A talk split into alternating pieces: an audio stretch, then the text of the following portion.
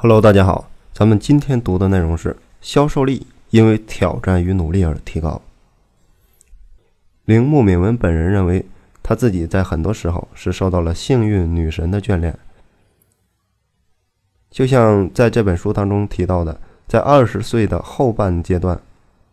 他在东贩宣传部成功的改版了《新刊新闻》，这其实也是受到了好运的照顾。当时。他虽然提出了改革的想法，但是顶头上司和负责的董事却并不想改变持续已久的常规做法，并对他的提议几乎毫不理会。但是他无论如何都不愿意轻易的放弃，便下定决心对正好位于宣传部隔壁的企业部的主任尝试的说了一下这个事情。幸运的是，这个主任认可了他的想法。并将想法转达给了当时的社长，于是呢，这个社长就同意该方案的落实。所以，铃木敏文自然而然的就成了新刊杂志的编辑。而在这个工作当中呢，又结识了媒体的一些从业人员，然后在寻找伊藤洋华堂赞助的过程当中，决定了转行，由此开始进入了这个。零售的流通行业，从而成就了现在的 Seven Eleven 的如日中天的事业。那么，此外，在为 Seven Eleven 构建信息系统的时候，这个幸运女神也同样眷顾了铃木敏文。在创建 Seven Eleven 便利店的第四年，因为顾客们对他们的期望值是越来越高，所以随着门店工作的日益繁忙。铃木敏文发现，想要更有效率的开展业务，就必须要建立有效的信息系统。由于当时的门店总数已经突破了三百家，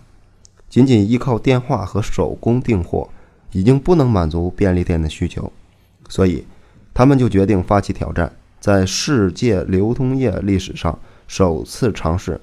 首次尝试对零售店的。采购信息进行系统化的改造，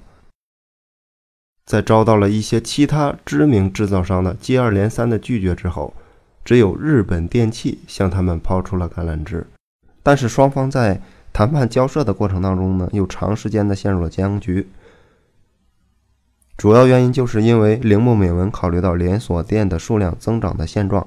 希望能够节约系统经费的开支，因此提出了打破。业界常规的低成本，并不准备轻易的妥协，因为 Seven Eleven 集团要求的开发成本是其他公司能给到的一半左右，而交货时间呢，又仅能给到半年左右，并且一下子就要投入五百台的机器，这些在日本电器看来是几乎不可能完成的事情，因此当时的日本电器的负责人是非常难以接受的。没办法，谈到最后的时候，日本电器的董事长做出了定夺。他说：“如果不能响应第一线员工的需求，则无法开发出优秀的系统，而且成本从长期来看也是可以接受的。那就让我们和 Seven Eleven 合作，开创新一代的技术吧。”结果，这个日本电器的董事长也赌上了企业未来的架势，为 Seven Eleven 组建了专门的研发团队。此后，日本电器一直负责搭设了 Seven Eleven 从第一代到第六代的综合信息系统，并且每次都创造出了颠覆历史的大规模系统。日本电器的董事长这一决策，让日本电器和他的名字刻在了日本计算机产业的史册上。而日本电器的研发团队为了能够满足他们的苛刻条件。每天都在门店的零售第一线，从早上七点工作到晚上十一点，恰巧与 Seven Eleven 的店名相呼应。他们的想法非常的积极，他们认为，如果应对了全世界要求第一严格的 Seven Eleven，就能够应对任何一家企业了。本文读到这儿的时候，也突然想到了稻盛和夫在活法和干法当中所提到的哲学，都是异曲同工之妙。稻盛和夫所带领的京瓷公司，也正是接受了索尼公司和 IBM 公司的非常高的交货要求，以及非常低的订货成本，从而一步又一步地历练了京瓷的市场竞争力。与日本电器公司合作是这样，在和从光西武百货商场进行经营合并的时候，也同样是感受了幸运的气息。这次合并要从集团架构重组、成立控股集团开始说起。铃木敏文在零五年初提出这一决策以后，下属制定的日程表当中，通常需要花费一到两年的筹备时间。加急的话，勉强可以在九月份召开临时的股东大会，但铃木敏文并没有接受这一预估的时间，反而严厉地要求员工必须在同年的五月召开第一届定期的股东大会。最终，职员们达成了他的要求，集团在九月正式的转制为控股集团，完成了可以说是远超于行业常识的日程表。恰巧在这个时候，从光西武百货当年的社长也正在寻找长期的股东。为了能够重组西武百货，从子公司回到总公司，重担大任，并在之后又和全体人员团结一致，重组了已经破产的从上百货。如果按照常规日程表筹备集团的控股化进程，塞文安德埃控股集团成立的时间将有所推迟。那么就很有可能错失之后的所有时机，就无法实现对崇光西武百货的并购。所以，能抓住这一绝佳的机会，对我们而言真的是再幸运不过了。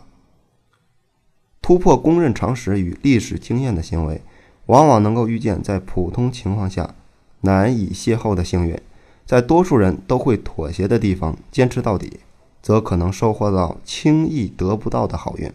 回顾职业生涯，可以发现，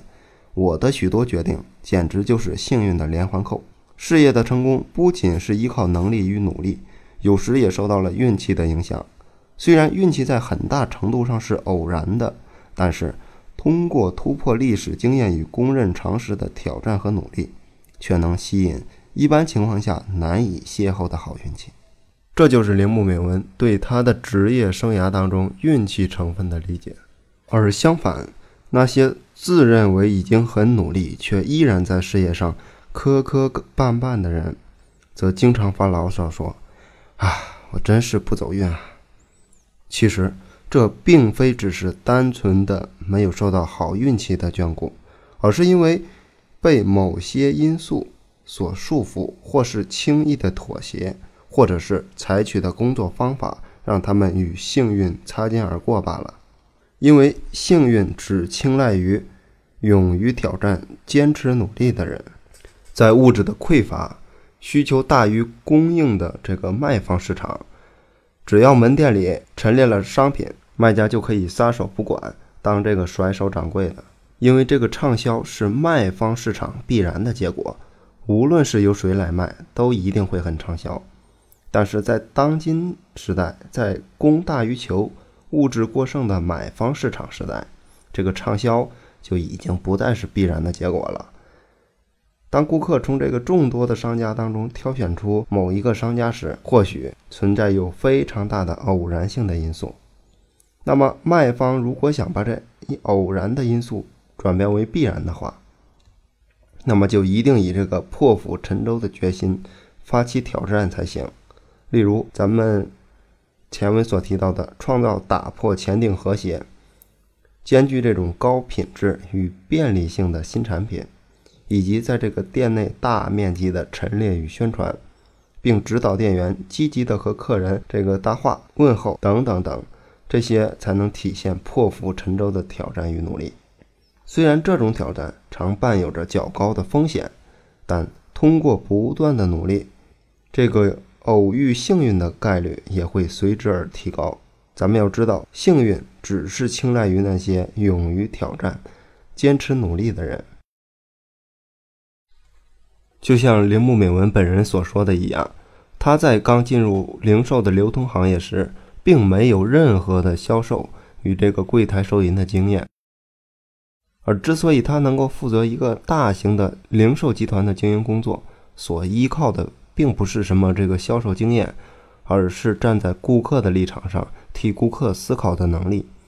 同时呢，也是因为铃木敏文居安思危，把每天都看待为生死存亡的这种紧要关头，非常严肃地对待工作的缘故。铃木敏文还说道：“假设我失去了现在的工作，进入人才市场谋求新工作的话，到底有没有企业愿意雇我呢？”我想答案应该是否定的吧。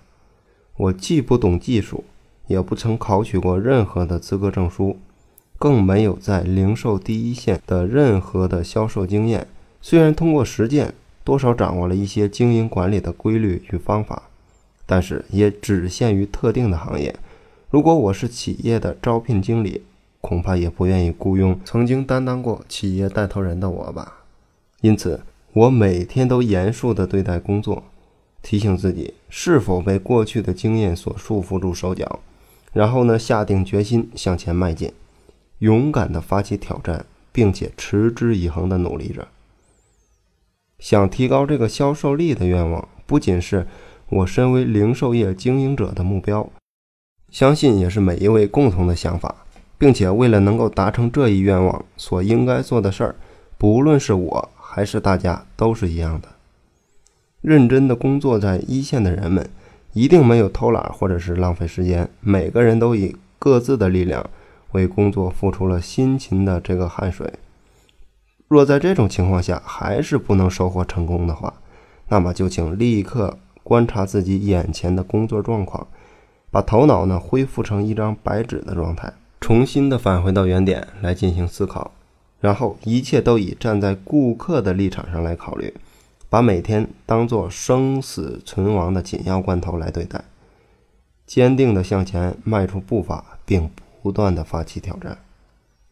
与其为自己找借口，不如放手一搏，准备好即便失败也要坦然接受的思想觉悟，